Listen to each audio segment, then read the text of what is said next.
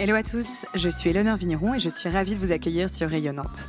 Dans ce podcast, je pars à la rencontre de personnalités inspirantes qui rythment l'actualité ou l'innovation à Nantes et dans la région. Ensemble, nous discutons de leur parcours de vie, de l'origine de leurs projets et de leur vision de l'entrepreneuriat nantais. Rayonnante, un podcast original à écouter quand vous le voulez sur toutes vos plateformes de podcast. Dans cet épisode, je retrouve Charlotte Gérard, alias Charlie, la créatrice de Pépite Kids. Son concept, que les pièces d'hier soient portées aujourd'hui. Pépite Kids, c'est une sélection de vêtements vintage des années 50 aux années 90 environ pour nos enfants, qui sont disponibles en ligne ou dans sa boutique nantaise.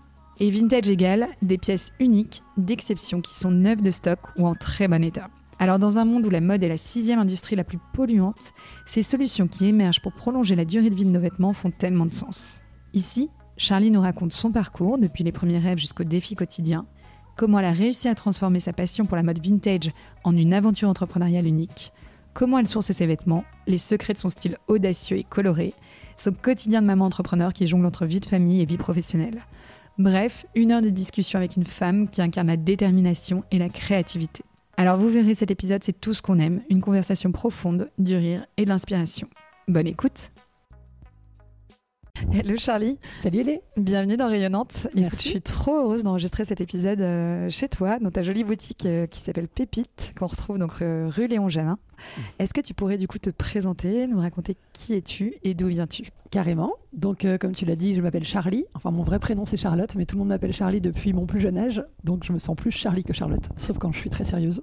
donc, j'ai 37 ans. J'ai fait une formation de designer produit à l'école de design qui m'a amené à bosser dans le textile. Euh, plus particulièrement dans le jouet, dans la puriculture. Donc j'ai bossé pendant 11 ans euh, pour une boîte qui s'appelle Globetrotters à Nantes. Et donc j'ai dessiné des peluches, euh, du mobilier, des jouets d'éveil, euh, voilà, tout un tas de petits produits pour bébés et enfants. Et donc euh, chez Pépite depuis maintenant presque 5 ans. Et alors quand tu étais petite, tu rêvais de quoi? Parce que hum, est-ce que tu avais déjà envie d'entreprendre, déjà envie de travailler dans le monde de la mode? C'était déjà quelque chose qui t'animait? Alors, petite, déjà je suis fille de commerçant. Mes deux parents ont eu des restos euh, donc, euh, depuis toujours. Maman a toujours, toujours un resto, donc je suis vraiment née euh, dans un resto. J'ai vécu dans le resto de mes parents au départ 4 ans. Donc déjà, j'ai, euh, je me suis toujours envisagée dans un, un- un espace un peu public, un endroit où je rencontre du monde et, euh, et où il y a beaucoup de partage. Je me suis toujours vue derrière un comptoir. Mais en fait, en grandissant, mes parents nous ont éduqués en ayant des restos, en nous disant ne faites jamais ce métier-là, les enfants. Donc c'est vrai qu'on a, on s'est vite, euh, mon frère et moi, euh, rapprochés d'études qui n'avaient rien à voir avec, euh, avec la restauration. Donc c'est là que j'ai fait l'école de design. Et petite, rapport à la mode, oui, j'étais déjà super enjouée par les habits par les vêtements. J'ai une maman qui m'emmenait dans des fripes, euh, donc euh, tout n'est pas incohérent dans le parcours. Euh, je me souviens très bien d'aller à Londres en voyage avec mes parents et maman m'emmenait direct dans les fripes et pour moi c'était le paradis. Ouais, et Elle t'habillait comme ça, petite? Ouais, ah, j'étais pas du tout habillée comme les autres. j'étais pas habillée comme les autres. Je me souviens que même c'était c'était un sujet quoi. À l'école, on se les gens étaient enfin les curieux. Il y avait un peu de, de jalousie aussi. C'était pas simple pour moi même euh, Hmm. d'être aussi différente. euh, J'adorais. J'assumais complètement, mais par contre, je voyais bien que ça générait quelque chose de pas forcément chouette. J'ai aussi en tête que c'est pas ta première expérience euh, entrepreneuriale, Pépite, que tu as eu d'autres expériences En avant. Ouais. Parallèlement euh, à Globetrotters, donc la boîte dans laquelle j'ai bossé pendant 11 ans, euh, j'ai monté une marque de vêtements euh, pour enfants avec Mathilde Cabanas et Claire Coste qui s'appelait Petit Gang. Donc de vêtements fabriqués au Portugal. On a créé quatre collections sur deux ans du coup. Et super expérience entrepreneuriale. Après, on faisait tout ça parallèlement à notre job, plus nos vies de maman. Enfin, c'était euh, c'était assez compliqué de tout mener de front. On aurait pu continuer de le faire parce que la boîte réussissait à vivre euh, de par elle-même, mais c'était un tel investissement, on ne gagnait pas d'argent. Et en fait, il aurait fallu qu'il y en ait une de nous trois qui se mette à 100% sur Petit Gang pour pouvoir vraiment faire quelque chose. Quoi. Donc, Ouais. on a décidé d'arrêter euh, d'un commun accord. Mais super expérience, on s'est éclaté. Et déjà dans le vêtement pour enfants. Tout à fait. De toute façon, moi, depuis le départ, euh, quand je suis rentrée à l'école de design, je savais que je voulais bosser dans l'enfant. J'ai jamais réussi à complètement quitter euh, ma, part d'enfance. J'ai toujours adoré. Je me souviens à 16-17 ans, regarder des dessins animés le matin et me dire, mais quand est-ce que je vais arrêter de regarder des dessins animés? Quand est-ce que ça va me saouler? Aujourd'hui, maintenant que j'ai des enfants, ça, peut me saouler. Mais je me souviens enfin, vraiment avoir joué très très longtemps à la poupée, à la maîtresse avec mes voisins. Euh, je pense à 14-15 ans, j'étais encore la maîtresse avec mes voisins. Et euh, voilà, j'ai adoré jouer euh, longtemps et, euh, et le jouet, enfin, je trouve que c'est des, des objets hyper fascinants qui racontent plein de choses et, et tout l'imaginaire de l'enfant, enfin, vraiment, ça m'éclate. J'adore, les enfants, je me sens très très proche des enfants. Je voulais donc, euh, on s'intéresse à Pépite.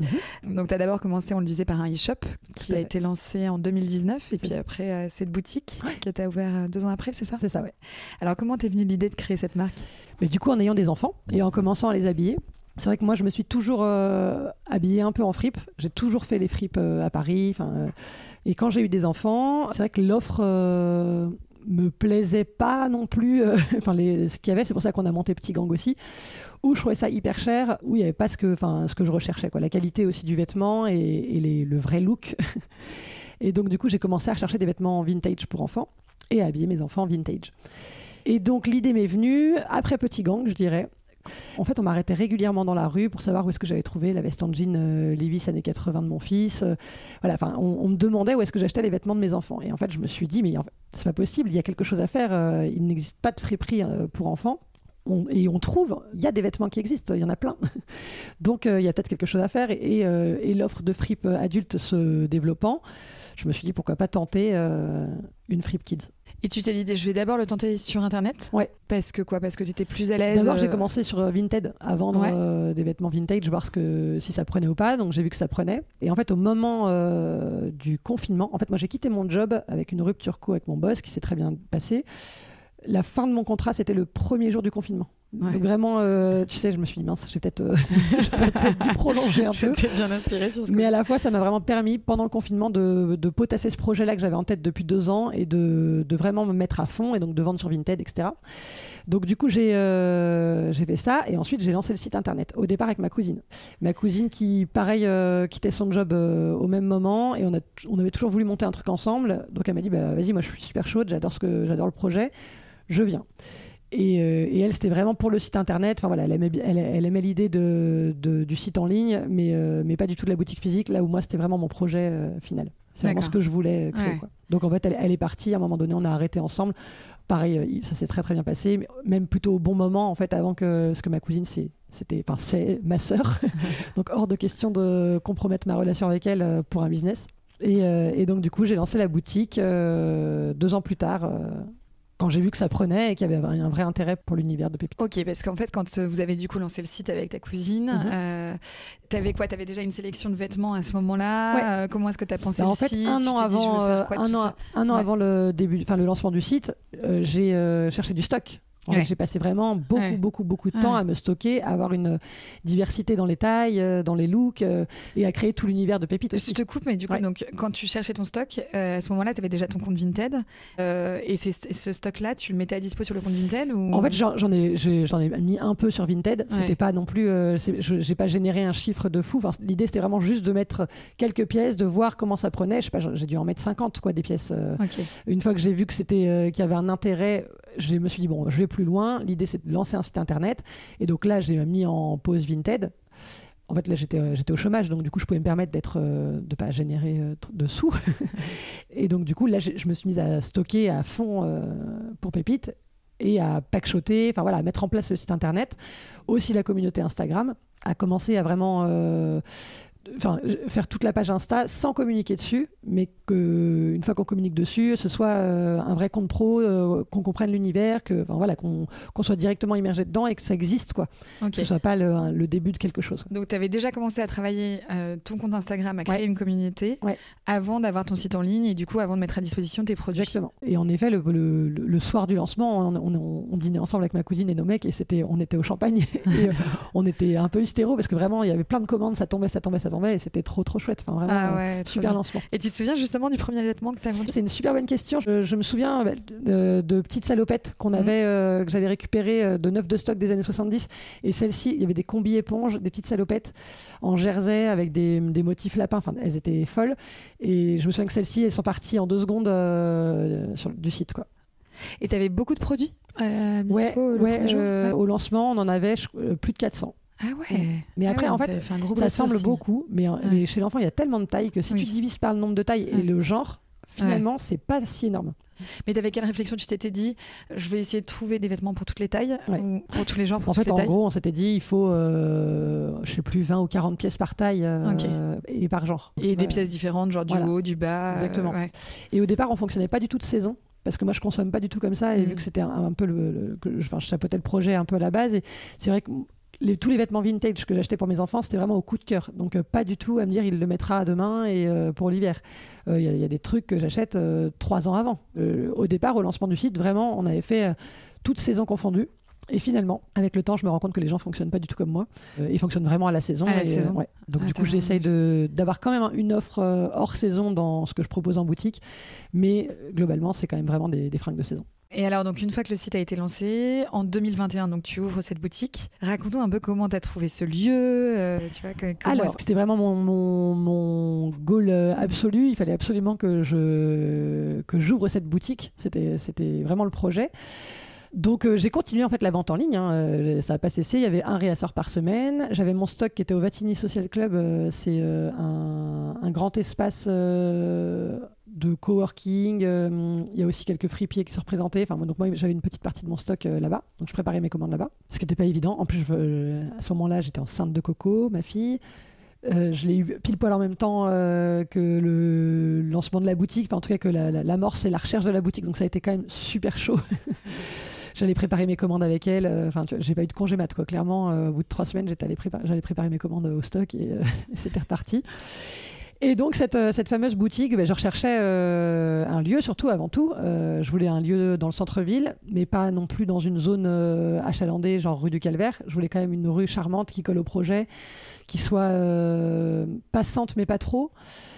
Parce qu'il y a vraiment une, euh, il y a une activité attenante à Pépite. En fait, je suis toujours en train de bosser euh, dans mon arrière-boutique euh, à faire des machines, à repasser, à trier, à étiqueter. Et ce temps-là, il m'est très précieux. Et en fait, si, si j'ai des gens qui rentrent et qui ne connaissent pas le concept et qui ne viennent pas pour Pépite, mais par curiosité, c'est très intéressant évidemment et c'est des moments d'échange sympas, mais c'est aussi beaucoup de perte de temps et parfois euh, un peu, euh, enfin je pédale dans la semoule parce que c'est des gens qui n'ont pas du tout euh, ni l'ouverture, c'est pas la cible, enfin voilà, c'est pas leur truc quoi. Et donc tu passes une demi-heure à leur expliquer, ils te demandent si c'est un vide-grenier, si c'est des déguisements. donc déjà c'est pas très gratifiant et en plus c'est assez chronophage en fait de leur expliquer, même si à la fin ils comprennent. Il n'y a pas d'acte d'achat derrière, donc c'est beaucoup de temps passé pour euh, pas grand-chose, on va dire. Donc il me fallait quand même un lieu assez préservé de, l'émulsion du centre-ville, tout en étant proche du centre-ville. Et donc la rue Léon Jamin, il y avait une fripe avant qui s'appelait la Raffinerie Nantaise, qui est en face de ma boutique, euh, dans laquelle euh, mon mari allait beaucoup. Et du coup, Mathias, le, tenancier de, cette boutique, qui était vraiment top, super intéressant et passionné de son job, un jour m'a appelé en me disant bah écoute, il y, y a- un local qui se libère juste en face de chez moi. donc là, je me suis dit bah go, on y va. J'ai appelé et en fait, ça s'est fait comme ça, quoi, assez rapidement finalement. Et comment est-ce que tu gères du coup entre le site internet et ici, tu vois, ton offre de produits? Est-ce qu'on retrouve les mêmes produits sur euh, les deux pla- Alors c'est une bonne question. Euh, donc globalement, je fais un à deux réassorts par semaine. En général, le réassort est dispo avant la mise en ligne, mais euh, dans l'arrière-boutique. Donc les clientes viennent et je leur montre dans l'arrière-boutique le, le réassort s'ils ont envie de le voir. Ensuite, il est posté en général à 21h un soir de semaine. Et le lendemain, ce qui n'a pas été vendu retourne en rayon. Après, c'est une gymnastique assez euh, complexe. Enfin, complexe. En gros, quand euh, je vends des vêtements en rayon, il faut que je les enlève du site internet absolument. Et il m'arrive d'avoir des bugs. Enfin, d'oublier ouais. quand il y a beaucoup de monde ou d'avoir des doublons. Enfin voilà, en fait, il faut quand même être hyper vigilant et ça, c'est un- c'est une grosse partie du job. Parfois, j'aimerais euh, faire juste une partie en ligne, une partie en boutique. Mais euh, il y a trop de frustration en fait. Les clientes euh, qui ont vu le réassort en ligne, elles veulent euh, y avoir accès. Et puis pareil, si je montre des pièces en boutique, les clientes en ligne sont, les veulent. Donc après, évidemment, il y a plus d'offres en boutique. L'idée, c'est aussi que quand les Nantaises viennent en boutique, elles retrouvent des produits qu'elles n'ont pas vus sur le site et qu'elles soient surprises, qu'elles puissent aussi être un peu voilà, moi j'aime l'idée du coup de cœur et de tomber sur une pièce qu'on n'imaginait pas trouver. Donc voilà, c'est vraiment ce que j'essaye de, de dire régulièrement sur les réseaux et aux Nantaises. Venez parce que vous allez trouver des choses que vous ne trouverez pas euh, sur le site. Et souvent il y a de la frustration parce que les réassorts en ligne partent vite. Mais euh, évidemment, j'ai une offre euh, différente en boutique et j'en rajoute en fait le lendemain si euh, j'ai tout vendu la veille. quoi. Et qui sont les clients pépites aujourd'hui? Alors, je dirais 80% de femmes, mamans, 20% d'hommes. J'ai quand même des hommes, même des clients qui viennent en boutique, des papas. J'en ai quelques-uns de fidèles et je suis trop contente parce que globalement, les mecs me disent mais jamais je vais faire les boutiques pour mes enfants, jamais je leur achète de fringues, mais, euh, ici, ça les éclate et euh, ils adorent. Et c'est des bons clients, vraiment. Après, en ligne, c'est majoritairement des femmes. Je pense que 98% sont des femmes. donc jeune maman, je crois que la dernière fois que j'ai regardé c'est 28-40 ans la moyenne. Nantaise principalement, puisqu'il y a la boutique physique. Après, en ligne, je voyais ça il y, y, a peu de temps. Parisienne, lilloise, bordelaise. C'est vraiment mes. mes Donc très citadine. Après, la typologie de la cliente pépite, euh, ça va être. Euh, il y en a deux. C'est ou la maman branchée, qui veut des fringues un peu d'exception et euh, super lookées, et qui a en plus une implication quand même responsable et. J'irais pas jusqu'à dire écolo, mais en tout cas qui a, qui a ce truc-là qui résonne. Et elle se dit bon bah en plus c'est cool, je, je consomme bien. Et après, il y a plutôt la maman qui carrément souhaite faire des économies sur sa façon de consommer et surtout bien consommer et ne pas acheter neuf. J'ai beaucoup de, clients qui viennent ici parce qu'ils ne veulent pas acheter neuf. C'est un, un, principe et ils n'achètent rien en neuf. Quoi. Donc ils prennent pas de sac euh, papier, ils prennent pas le petit goodies que j'offre. Enfin, c'est vraiment, tu sens que c'est euh, pas de déchets. Enfin, ils sont au maximum, ils me rendent les étiquettes qu'il y a sur les produits. Enfin, euh, j'en ai quelques-uns comme ça qui sont très très à cheval et il y en a quand même pas mal, quoi. Euh, et alors, raconte-nous ta, journée type, tu vois Alors, ma journée coulisses type, je me lève à 6h30 du matin, je dépose mes enfants à l'école et j'arrive direct chez Pépite après les avoir déposés. Donc, je suis ici vers euh, entre 8h30 et 8h45. Premier truc que je fais, c'est euh, je vais dans mon stock et je fais des lessives. Donc, je lance, ouais, je lance une lessive, je mets à sécher ce qui a tourné la veille et je reviens et après, je repasse je fais ma sélection. En fait, avant de repasser, je fais ma sélection dans l'arrière-boutique des réassorts que je vais faire. J'essaie d'avoir des réassorts cohérents avec des univers. Donc euh, là, c'était un réassort pastel. Après, ça va être euh, réassort 80s. Euh, enfin voilà, j'ai toujours un petit thème de drop avec avec une identité visuelle, graphique, et ça c'est un peu en plus ma, ma, marge de créa sur, sur ce que je peux donner, tu vois, de, ma personne. et j'adore ouais, j'adore créer le, le, réassort, penser visuellement ce que ça va donner sur une photo. Enfin, tu vois, j'aime bien créer comme une, mini collection en fait. Donc voilà, donc ensuite je repasse, je fais mes prix, le sizing aussi, je reprends toutes les, tailles des vêtements parce que les gabarits ont vachement évolué. Donc euh, une fringue des années 70 du 2 ans correspond absolument pas à un enfant de 2 ans aujourd'hui. On a vachement grandi, grossi, euh, enfin rien à voir. Donc voilà. Euh, ensuite, je fais un peu de merch. Je regarde si ma boutique est clean. Je, passe un coup d'aspi. Je, je remets mes petits produits. je ressors des bouquins s'il n'y en a pas assez. Enfin voilà, je regarde un peu le, le, le merch, quoi. Et puis après, il est très vite 10h30, 11h. Donc je prends un café, je fais de la compta. Enfin, en fait, je me mets après euh, à mon bureau et, euh, et j'attends. Enfin, après, il y a le client qui arrive en général vers, euh, vers 11h. Et en attendant, ouais, je fais de la compta, des trucs administratifs. parce qu'il y a aussi toute cette partie-là. La com. Aussi, je lance, si, je, si je lance mon drop, il faut, j'essaie de faire une publication par jour sur Insta. Si je fais un drop, j'essaie de faire une petite vidéo ou, ou, des photos qui montrent la collection que, que je vais vendre. Et voilà. Et alors, du coup, si je reviens sur ton drop, comment est-ce que tu penses tes thèmes? Bah en fait, je vais dans mon stock, je te montrerai si tu veux après, dans le stock de propre. En gros, la, boutique, donc j'ai la boutique, après il y a une arrière-boutique dans laquelle je repasse et euh, je fais mes préparations de commandes. Et derrière, j'ai une cuisine donc, qui est séparée par un rideau, donc là, c'est les coulisses, on voit pas ce qui se passe. et euh, dans cette pièce-là, donc c'était une cuisine à la base, mais euh, moi, c'est un peu mon centre de tri. Donc là, j'ai les vêtements en sac que j'ai sélectionnés et achetés, mais qui sont pas triés. Donc là, je les trie, je fais des, petits tas de lessive, et ensuite j'ai une pièce qui est dédiée euh, aux lessives, euh, lavage, séchage et euh, stock. Et donc là, j'ai des monticules de fringues propres qui sont triés par style, donc salopette, pantalon, short. si tu vas dedans, tu vas te dire que c'est absolument pas trié. Régulièrement, j'essaie de refaire du tri, mais, mais, en fait, tu te fais vite dépasser par le stock. Enfin, le flux de lavage, etc., fait que très vite, tu fais des petites montagnes de vêtements. mais, euh, mais c'est trié. Enfin, moi, je, je, le connais, mon stock. Donc, c'est trié pour moi, c'est OK. Et donc, du coup, bah, tu vois, le matin, je vais dans mon stock et, je, donc, je pense saison. Euh, je pense, euh, bon, bah là, on est en mois de janvier, il fait gris, il n'y a pas de lumière depuis trois semaines. je vais faire un drop coloré, pastel, doux, avec des petits lainages mignons. Enfin, tu vois, là, je, je m'inspire un peu de mon mood et de ce que j'ai envie de donner à ce moment-là. Et pas du tout de tendance ça m'influence. Si, si, je peux complètement être influencé par des tendances de mode, mais encore une fois, c'est euh, hyper spontané la manière dont je l'aborde. Et je sais absolument pas d'une semaine à l'autre ce que je vais faire. je peux pas, aujourd'hui, je peux pas l'anticiper. C'est euh, c'est un travail qui est vachement, je trouve, et j'aimerais bien réussir à résoudre ce truc-là, mais c'est vachement dans l'urgence. Tu vois, enfin, c'est, je cours toujours après le stock, je suis toujours en recherche de stock, je suis toujours en lavage. Il faut toujours que je lave, que je repasse, enfin, que je fasse ma mise en ligne. Enfin, j'ai l'impression de toujours courir après les tâches, quoi, qui sont en plus assez ingrates. Donc, je fonctionne vachement spontanément et, euh, et au feeling. Et alors, du coup, tu parlais de communication. J'imagine que c'est un levier important pour toi pour euh, te faire connaître. C'est important justement pour toi d'incarner ta marque?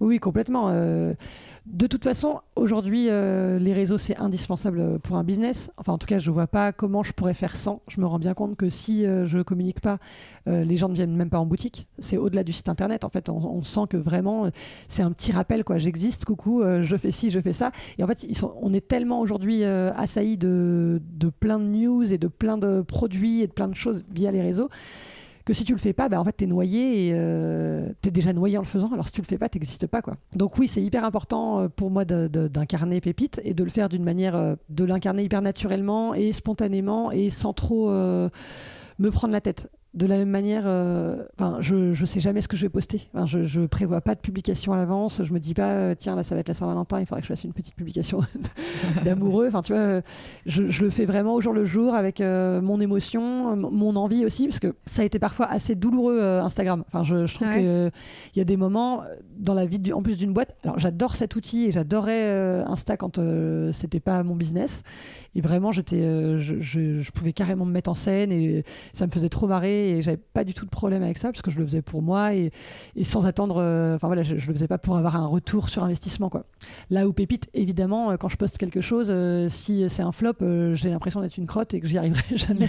ça, détermine quand même, en tout cas, ça déterminait pas mal les choses. Enfin, psychologiquement, oui, j'étais vachement impliquée au départ. Et du coup, en fait, ça contraignait beaucoup ma façon de communiquer. Et du coup, je me disais, il faut absolument que je fasse un, un, réel, il faut absolument que je poste, il faut absolument que je fasse ci, que je fasse ça.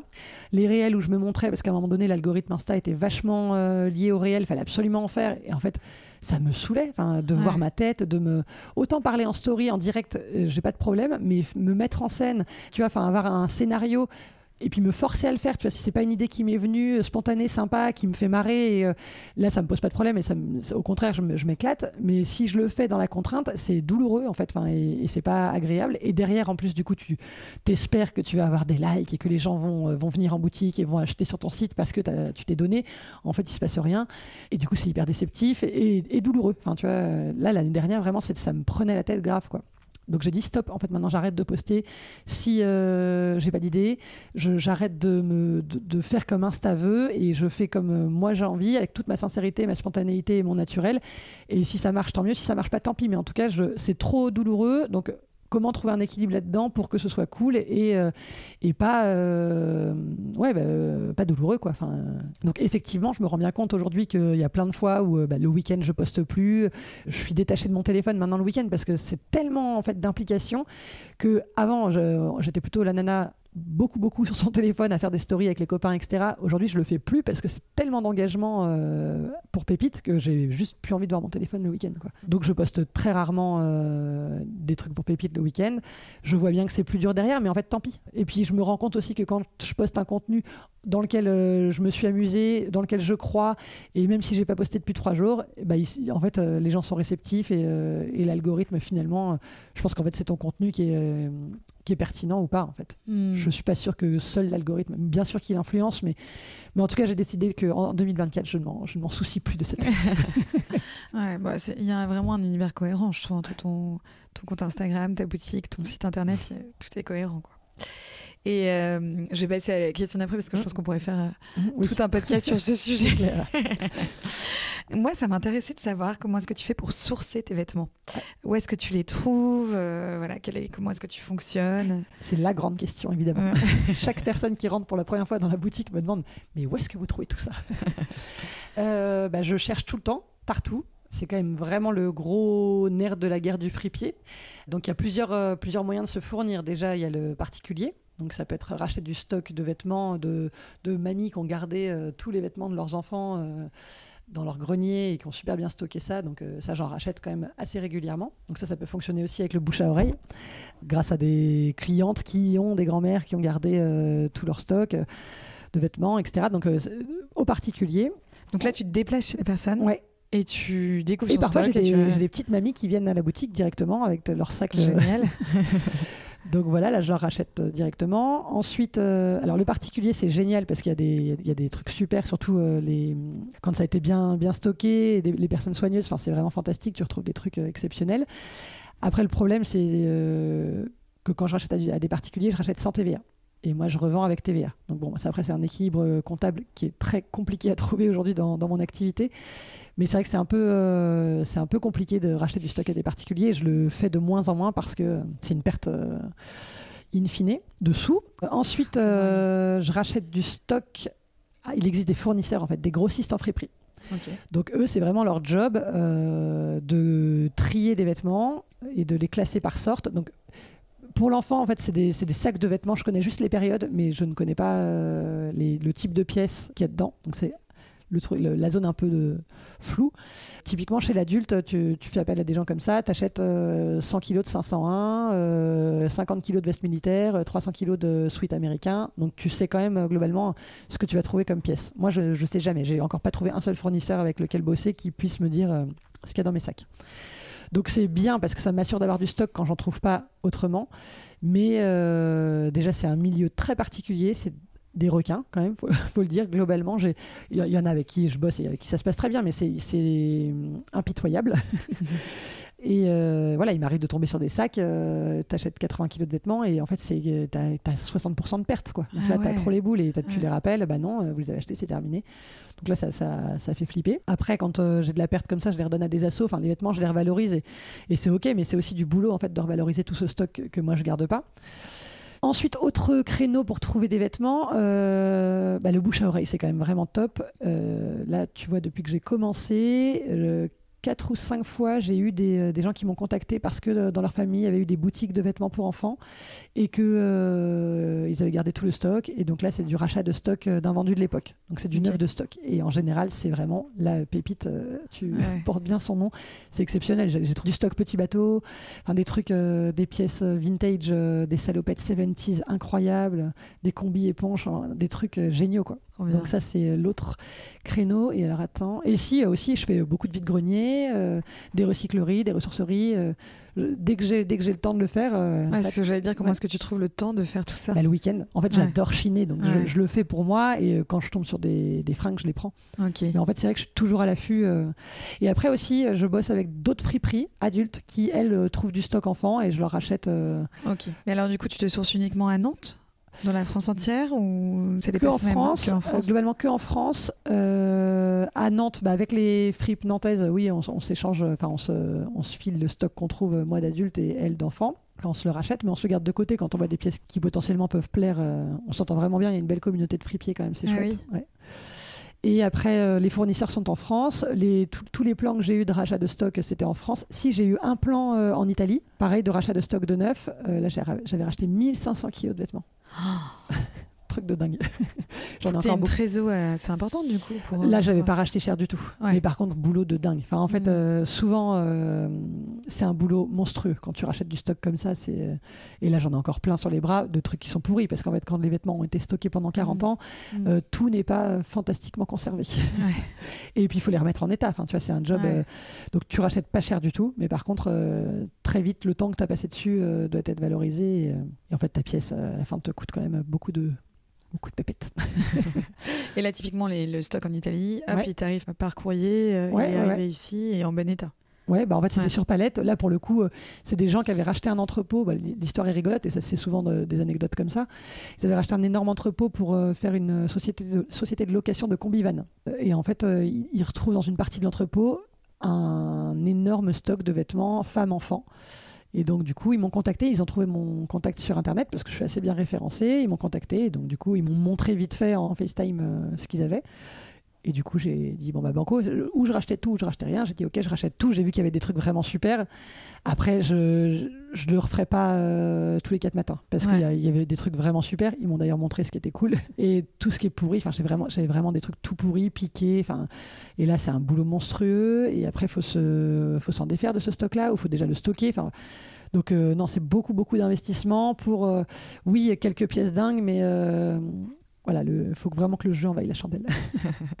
et après, tu fais des partenariats? Comme euh, tu m'en parlais en off, les petits pulls de Joël? Alors là, ça c'est ma nouvelle euh, passion création. En gros, c'est ça c'est venu assez naturellement. Joël, elle est venue à la boutique euh, pour faire du dépôt-vente de petits pulls. Mais c'était de la layette hyper classique, rose pour les petites filles, bleu ciel pour les petits garçons, des petits chandails, petits tricots hyper jolis, hyper bien réalisés, petits chaussons de naissance, petits bonnets de naissance, mais vraiment très classique. Et donc, j'ai, en fait, elle était tellement mignonne que j'ai dit OK, pas de problème. Et puis, en fait, en y repensant, je me suis dit, mais elle s'est parfaitement tricotée. Euh, un jour, elle a été acheter de la laine, elle m'a montré ce qu'il y avait comme, euh, comme pelote, et je, me suis, je lui ai dit, bah, en fait, prenez des couleurs. Ah bon, vous êtes sûr? Je lui ai dit, oui, prenez des couleurs, on va essayer de faire des choses un peu plus dans l'univers de Pépite.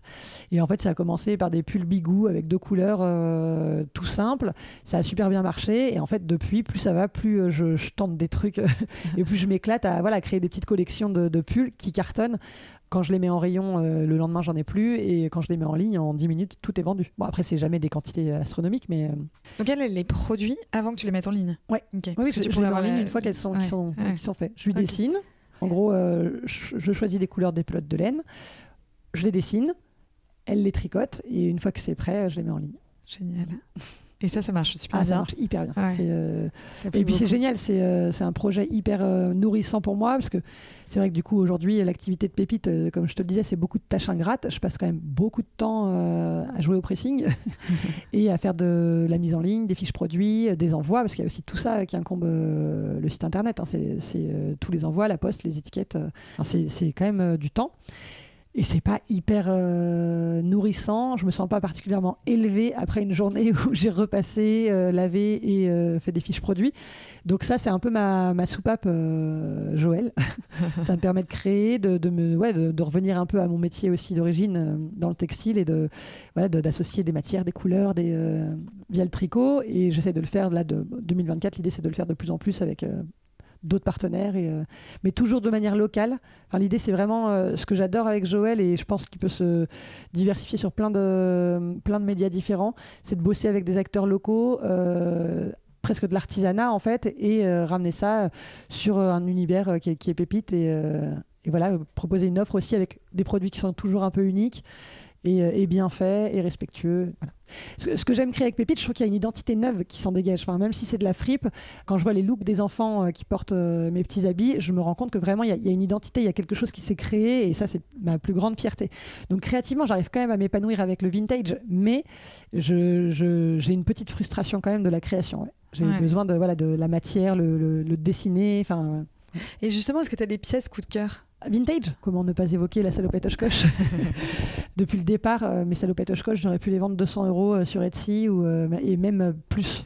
honnêtement, c'est un produit qui est devenu quasiment intouchable aux États-Unis, en Angleterre, aux Pays-Bas, parce que c'est des, des, pays qui sont fans de vintage et qui, et qui du coup n'hésitent pas à. Enfin voilà, il y, a énormément de spéculation. Mais après, je le comprends parfaitement parce que Oshkosh, c'est vraiment ouf. La qualité est dingue, c'était des cotons qui étaient fabriqués aux États-Unis, les pièces étaient fabriquées aux États-Unis, les motifs étaient merveilleux, euh, les looks euh, incroyables, vraiment. Je trouve des trucs, parfois, c'est euh, c'est vraiment dément. Et la qualité, enfin la qualité, elle est, pour le coup, Oshkosh, c'est que de la seconde main. J'ai jamais trouvé une pièce neuve. Et mes enfants les ont portées, mon garçon les a portées, ma fille porte celle de mon garçon, et, et ça ne bouge pas, ça ne bouge pas.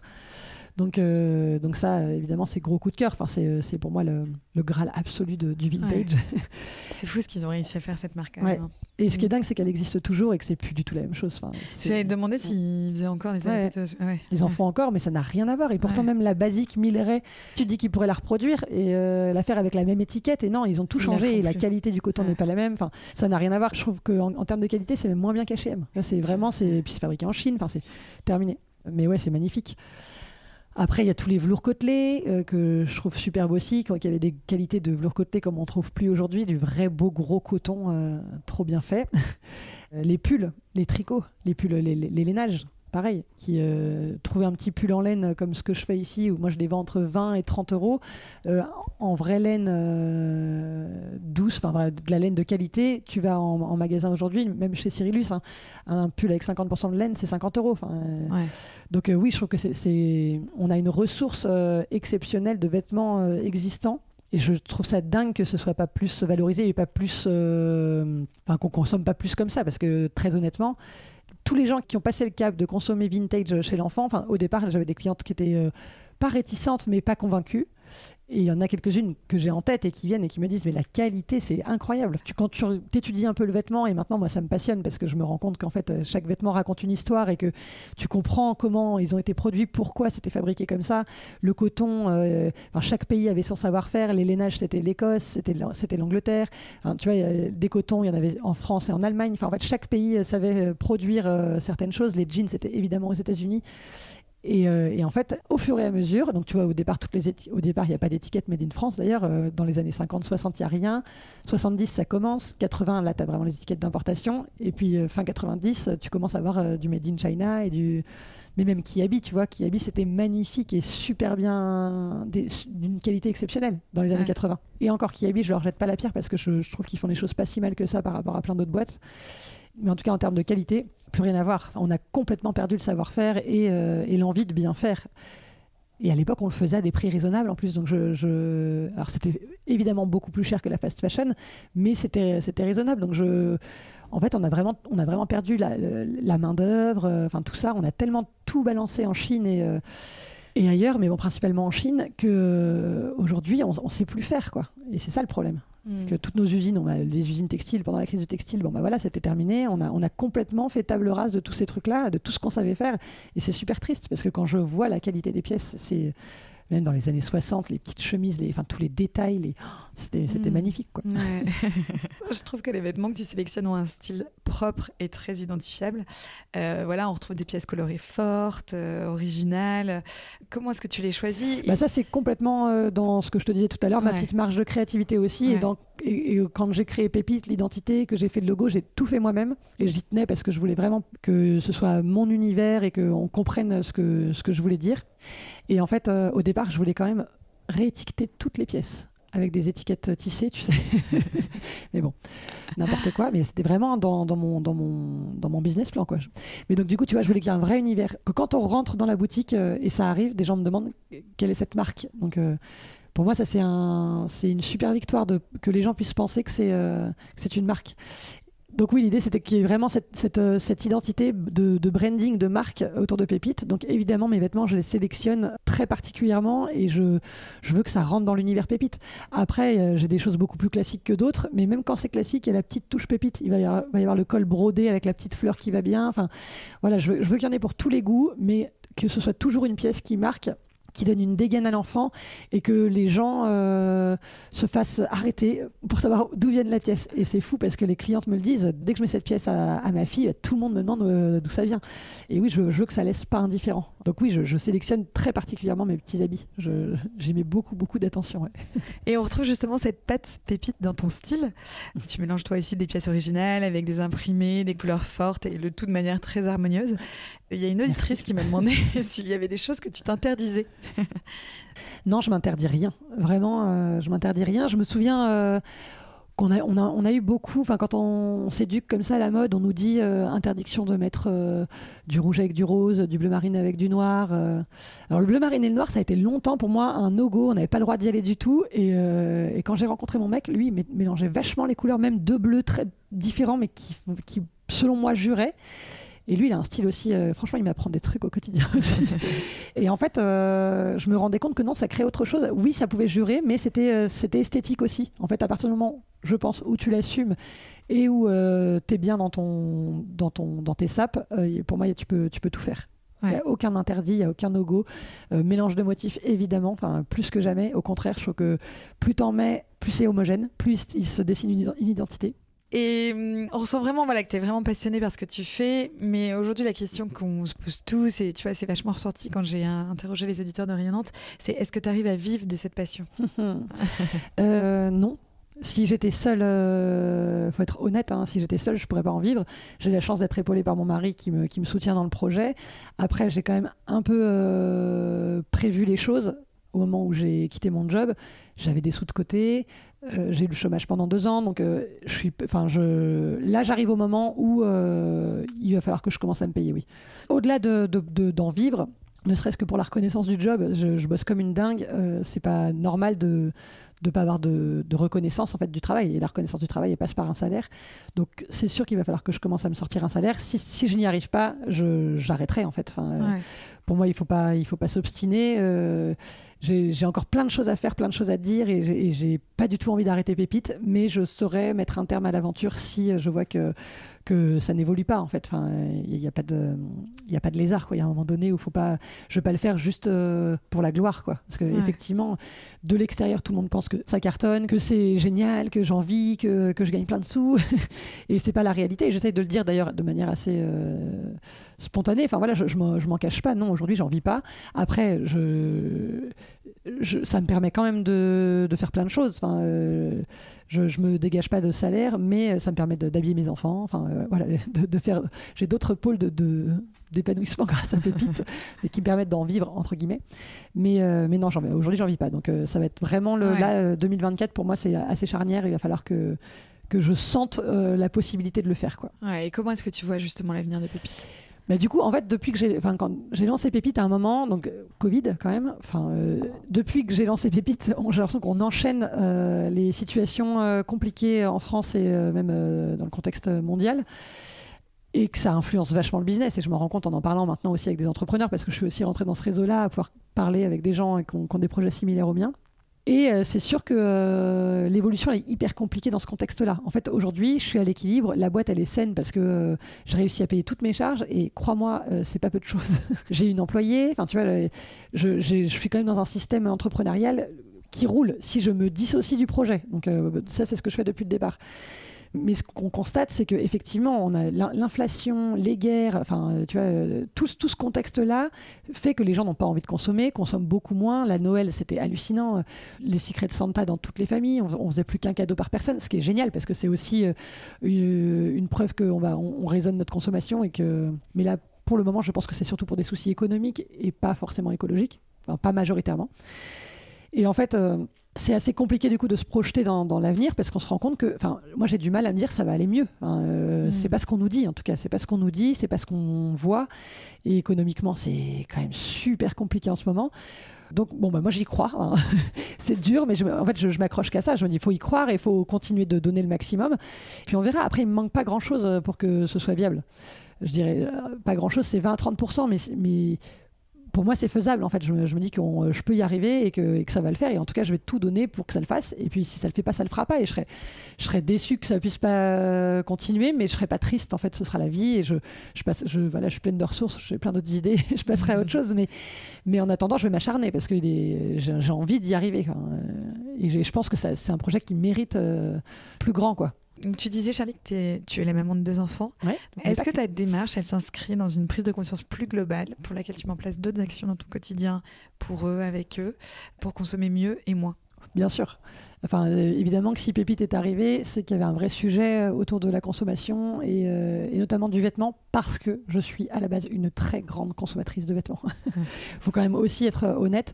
j'ai été cliente de fast fashion, j'ai été en euphorie d'achat compulsif.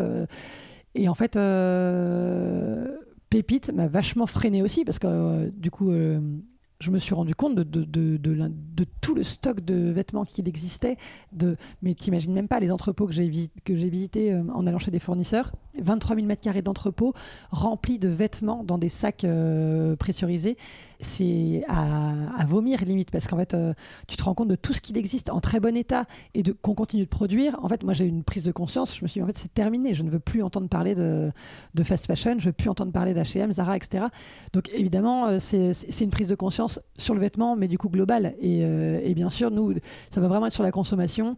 Et après, chacun ses, ses pôles. Hein. Moi, clairement, écologiquement, mon implication aujourd'hui, ça va être sur la bouffe la nourriture, faire euh, hyper gaffe à comment on consomme, consommer le maximum euh, local. De toute façon, euh, pour moi, la consommation locale aujourd'hui, c'est un indispensable, que ce soit de la nourriture ou même là au moment de Noël, les cadeaux de Noël. Enfin, en fait, on a, on a une ville pleine de commerces. Bien sûr qu'on achète dans nos commerces.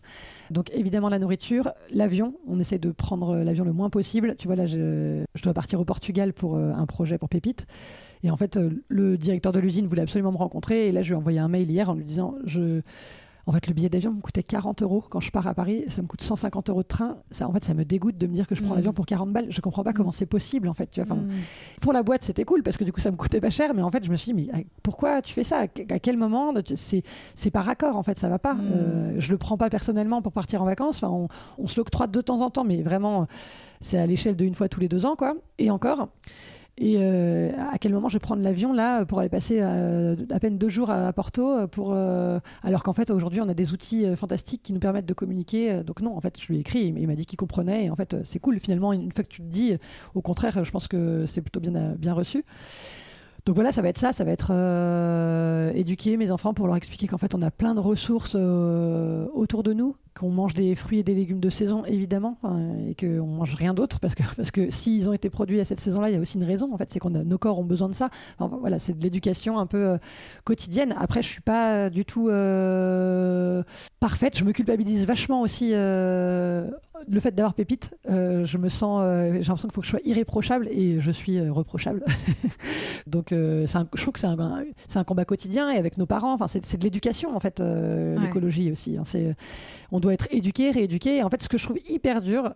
Et là où euh, je culpabilise beaucoup, c'est qu'en fait, on doit se débrouiller tout seul là-dedans. On doit faire, euh, c'est à nous en tant qu'individus de, faire nos choix et de réussir à changer nos habitudes, alors qu'on a été éduqués d'une manière tout autre. Et selon moi, alors après, un jour on m'a reproché que c'était de la dictature verte, mais selon moi, ça devrait venir aussi à un moment donné de, des autorités, de l'État et de mettre en place des règles pour qu'on consomme mieux. Moi, je comprends pas comment des Chines peuvent être, peuvent être distribuées en France. Comment on peut laisser accès à des ados euh, d'acheter des, des robes à 4 balles, euh, fabriquées euh, dans des conditions atroces, et que ce soit pas taxé. En fait, si ces robes-là étaient taxées à euh, 60%, bon, bah, déjà, la robe, elle, elle deviendrait un prix d'une boutique nantaise. Enfin, voilà, je, Mm. je- je grossis le trait, mais je comprends pas, en fait, comment, comment on peut laisser passer ce, ce genre de choses-là au- enfin, aux yeux de l'État, quoi. Ouais. Comment est-ce que tu fais pour allier cette passion à ta vie de maman? Alors, ça, il peut y avoir deux angles de vue. Euh, Déjà, euh, ma- je la lis. Ce qui est trop bien, c'est que j'habille mes enfants et que je m'éclate. C'est les meilleurs ambassadeurs et que quand ils viennent chez Pépite, euh, ils sont en feu. Ils veulent, euh, ils adorent les vêtements que je que je propose. Et, et- et franchement, je sens qu'il y a une vraie implication euh, dès leur plus jeune âge sur euh, comment ils vont être habillés et leur style et qui se différencient des autres. Enfin, vraiment, ils s'expriment et ça, c'est hyper important. Je trouve que via Pépite, les enfants expriment une personnalité que les parents euh, n'auraient pas imaginé quand ils viennent avec eux. C'est toujours beau, toujours stylé, ça leur va vachement bien et les parents n'auraient pas imaginé acheter ça s'ils avaient été seuls.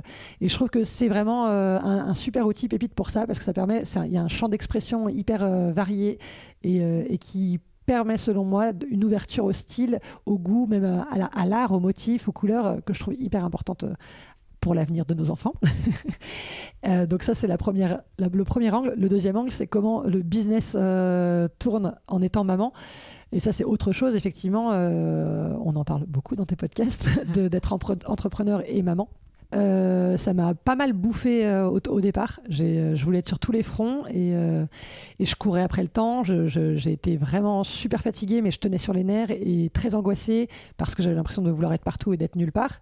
Donc ça a été vraiment super dur jusqu'à ce que mon papa me dise écoute, là Charlie, on te voit de l'extérieur. Quand je te vois, j'ai l'impression que tu es un jongleur avec tes assiettes, que tu fais tourner sur des baguettes là et que t'en- t'en as 10 en même temps et que tout va finir par se casser la gueule. Quoi. Enfin, stop, calme-toi. Repose-toi. En fait, j'ai eu Coco, ma fille, en même temps que, que j'ai monté Pépite, que j'ai monté la boutique, que j'ai ouvert la boutique. Elle était toute petite, quoi. Elle avait même pas six mois, un an. Donc du coup, ça a été vraiment super, euh, super lourd de, tout mener de front. Mon grand euh, Roméo, pareil, enfin voilà, qui avait besoin de sa maman. Et du jour au lendemain, euh, sa maman, elle travaille tous les samedis parce qu'il y a aussi ce présentiel en boutique qui fait que mes horaires, ils sont de 10h à 18h30. Je dois être, normalement même 19h, je dois être en boutique. Mais donc du coup, ça a été super rude au départ. Je savais, enfin, je savais plus comment faire en fait euh, pour être partout. Et, puis moi, du coup, j'étais même pas dans l'équation. Euh, le sport, euh, enfin tout ça, je n'existais pas du tout dans l'équation. Et donc j'étais très souvent malade. Enfin je sentais que dès que je me reposais, mon corps lâchait quoi. Donc euh, j'avais pas de moment de répit. C'était tout le temps un peu dans le dur. Donc j'ai pris une décision à un moment donné. Et en en parlant aussi beaucoup avec mon mec qui a été d'un super grand soutien et qui m'a dit en fait stop là tu peux pas continuer comme ça tu vas tu vas nous exploser en plein vol donc stop et j'ai décidé d'arrêter de bosser le samedi et donc d'embaucher. Euh, ce qui euh, déjà me, change absolument tout. Et aussi, j'ai décidé d'arrêter de me prendre la tête sur les horaires. C'est-à-dire que quand mon fils est malade, euh, s'il faut que je ferme à 16h, eh ben, je ferme à 16h. Euh, s'il faut que j'aille chez la pédiatre le matin à 9h30 et qu'elle a 2 heures de retard, et ben, tant pis, elle a 2 heures de retard et je suis chez le pédiatre pour ma fille. Et en fait, Aujourd'hui, ma priorité, évidemment, ce sont mes enfants. Euh, Coco, en deux ans, euh, voilà, elle a eu deux ans en deux minutes de pépite. et en fait, je l'ai pas du tout vu grandir. Donc, à partir du moment où, euh, j'ai fait ce constat-là, j'ai dit stop. En fait, je veux la voir grandir. Je veux passer des moments de qualité avec mes enfants. Le week-end et les vacances, c'est les moments de qualité avec les enfants. Donc terminé en fait pépite. Si ça fonctionne pas avec mon rôle de maman prioritaire, eh ben c'est que ça tant pis. Enfin je je, m'acharnerai pas euh, comme je l'ai fait pendant pendant quatre ans. Donc euh, donc c'est un équilibre à trouver en fait et il faut vraiment se poser les bonnes questions euh, quand on sent que que c'est too much et qu'on est rattrapé parce que moi j'ai aussi cette fâcheuse tendance à, faire des constats, à m'en rendre compte et puis à dire ok je prends des décisions, je m'inscris au sport, je fais ci, je fais ça et en fait repartir dans le même schéma et ne plus m'écouter et avoir mal quelque part et ne pas aller chez le médecin et en fait repartir là-dedans parce que je suis à fond, je suis à fond, je suis à fond, je suis à fond et hop repéter un plomb. Donc là ça fait quand même un moment que j'ai trouvé cet équilibre et c'est vraiment le conseil que je... En fait ça passe trop vite, les, enfants ça va trop vite. C'est pas, on nous le dit, on nous le répète quand ils ont deux mois et qu'on n'en peut plus parce qui dorment pas. On dit non, ça passe pas vite du tout à ce moment-là, mais, euh, mais d'un seul coup, tu te rends compte que si, ils t'ont filé entre les doigts. Et, et, là, mon grand 9 ans, euh, c'est pas possible. quoi. Donc, euh, donc bien sûr, c'est ma priorité. Et je bosserai toujours comme une dingue, mais après, après le reste, après ma famille. Et, et même, je vais essayer, là, c'est après moi, je vais essayer aussi. Et hum, du coup, euh, Charlie, on va terminer par des petites questions sur Nantes. Ouais. Déjà, je trouve ça intéressant parce que je m'étais pas posé la question, je l'avais pas vu sous cet angle-là. Tu as parlé d'un réseau de fripiers nantais. Ouais. Euh, j'aimerais bien que tu m'en parles un petit peu parce que je connais pas du tout ce réseau-là. Carrément, bah, réseau, c'est un réseau euh, qu'on a fait entre nous. Quoi. Enfin, c'est mm. à force de discuter, de, de, parler un peu du business. donc, on, s'échange des tips. Quoi. Mais c'est vrai qu'il y en a de plus en plus des, des fripiers à Nantes et des, des, gens super sympas avec des vraies sélections. Il y a vraiment, il y a vraiment. Tu sais combien il y en a aujourd'hui? Alors je sais pas, j'avais fait un truc avec la CCI, on était quand même nombreux. Hein, euh, pas forcément avec des boutiques physiques, parce qu'il y a aussi des fripiers itinérants, enfin il y, a plein de choses, il y a aussi des marchés, euh, des, nanas et des, mecs qui font des marchés où ils, se réunissent, ils font des marchés itinérants aussi dans la ville. Mais je pense qu'on est, on est bien une bonne trentaine. Hein. Ah. Et donc vous échangez beaucoup Ouais, franchement pas mal. Après, on a tous nos, boulots qui nous demandent beaucoup de temps, mais euh, bah, après c'est aussi en fonction des affinités et des, rencontres. Mais, euh, mais oui, il y en a certains avec qui j'échange beaucoup, et aussi euh, d'autres qui ont arrêté avec qui j'échange encore beaucoup, parce que c'est un métier. Globalement, on a les mêmes problématiques et on se retrouve sur les mêmes.